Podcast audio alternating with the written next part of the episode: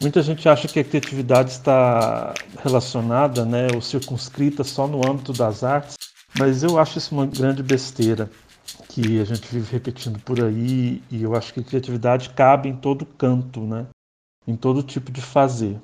Se a gente for pensar bem, viver exige da gente muita criatividade, né? Viver no Brasil, então, mais ainda.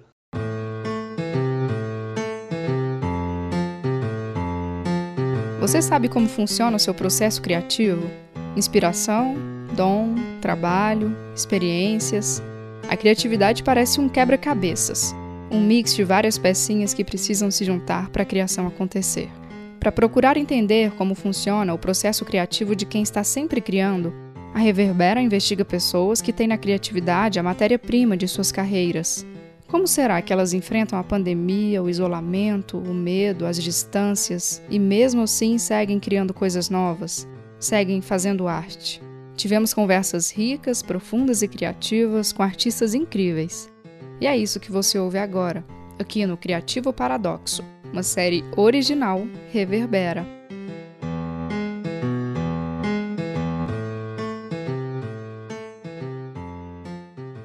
Meu nome é Volney Fernandes, eu sou artista visual e professor de desenho no curso de direção de arte da UFG. Bom, meu ofício é bastante ligado à criatividade, mas eu não saberia identificar o momento em que tudo isso ficou claro para mim. É, eu sempre tive muita curiosidade com as coisas à minha volta e eu acho que foi essa curiosidade que me conectou ao meu fazer criativo. Muita gente acha que a criatividade está relacionada, né, ou circunscrita só no âmbito das artes, mas eu acho isso uma grande besteira que a gente vive repetindo por aí e eu acho que a criatividade cabe em todo canto, né, em todo tipo de fazer. É... Se a gente for pensar bem, viver exige da gente muita criatividade, né? Viver no Brasil, então, mais ainda. Se eu pudesse pensar em estratégias para definir a criatividade no meu trabalho, eu diria que é preciso estimular a nossa criatividade com a capacidade de fazer perguntas diante das coisas, sabe? De querer saber como as coisas são feitas e propor outros olhares para esses fazeres. É, e isso dá para aplicar em qualquer situação ou profissão. Essa ideia de associar a criatividade a dom, para mim, ela está diretamente relacionada com um discurso que pretende apartar a arte do dia a dia das pessoas, sabe? Quando a gente afirma que só algumas pessoas nascem com um dom para o que quer que seja, a gente está reforçando que a arte não é para todos. E a minha relação com as metodologias criativas é, busca se distanciar desse discurso, porque eu entendo que arte é trabalho. E sendo trabalho, esse fazer vai passar por uma série de elaborações e aprendizagens, incluindo, inclusive, o que acontece quando a gente não está trabalhando. Então, o meu processo criativo, pelo menos, ele precisa, né, estar atrelado ao meu dia a dia. Então, eu crio quando eu estou sentado no sofá assistindo um filme ou quando, por exemplo, eu desço para ir comprar pão na padaria. Bom, meu trabalho está mais conectado com os momentos de solidão, mas, como eu disse antes, o que acontece entre esses momentos também são fontes inesgotáveis de ideias. Né? A conversa que acontece em um passeio com os amigos, aquilo que eu vejo numa fila de espera, a música que eu escuto em uma festa, tudo isso são acontecimentos é, que movimentam as minhas ideias né, e me ajudam a fazer relações entre as coisas. Além disso, tem ainda a circulação do trabalho, que eu acho que é super importante. Fazer o próprio trabalho circular para que as pessoas se relacionem com ele é também uma estratégia criativa para que eu possa construir novas questões em torno do meu fazer.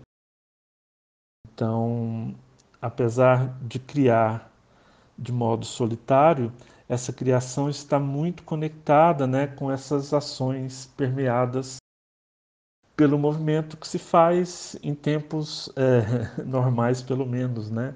visitar os amigos, ir à festa, fazer um passeio, caminhar e por aí vai.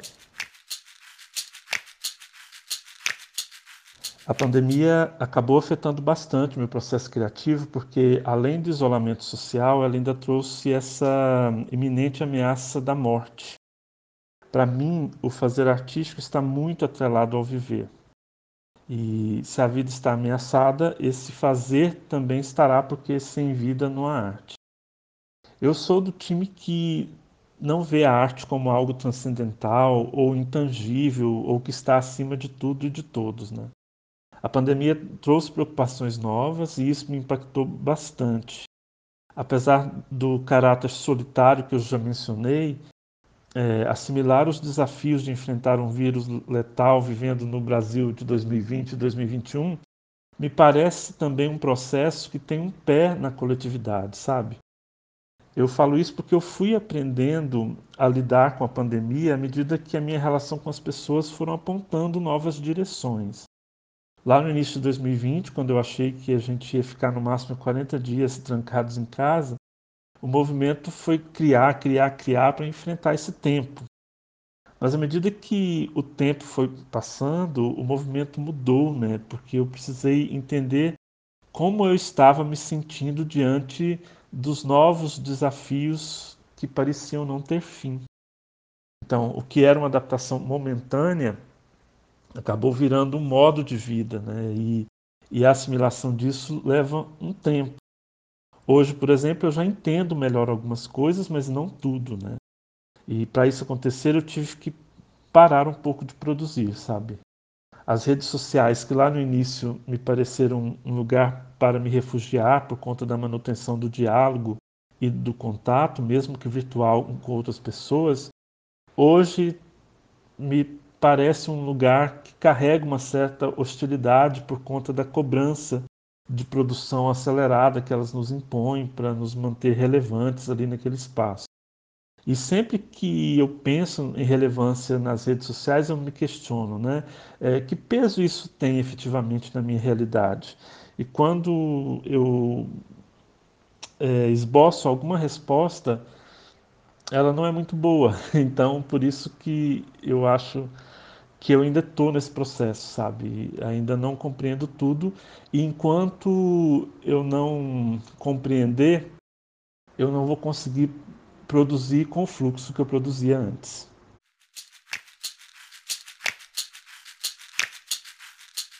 Olha, acho que para mim o maior desafio foi a possibilidade de cozinhar.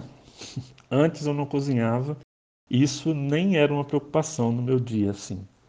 É, e ficar isolado me fez ir para a cozinha, sabe? Com, com uma disposição muito diferente para aprender novos modos de, de é, criar relações né, entre os alimentos e de como é que eu poderia também ser criativo ali. Então, isso acabou sendo algo que se diferenciou nesse tempo todo aí.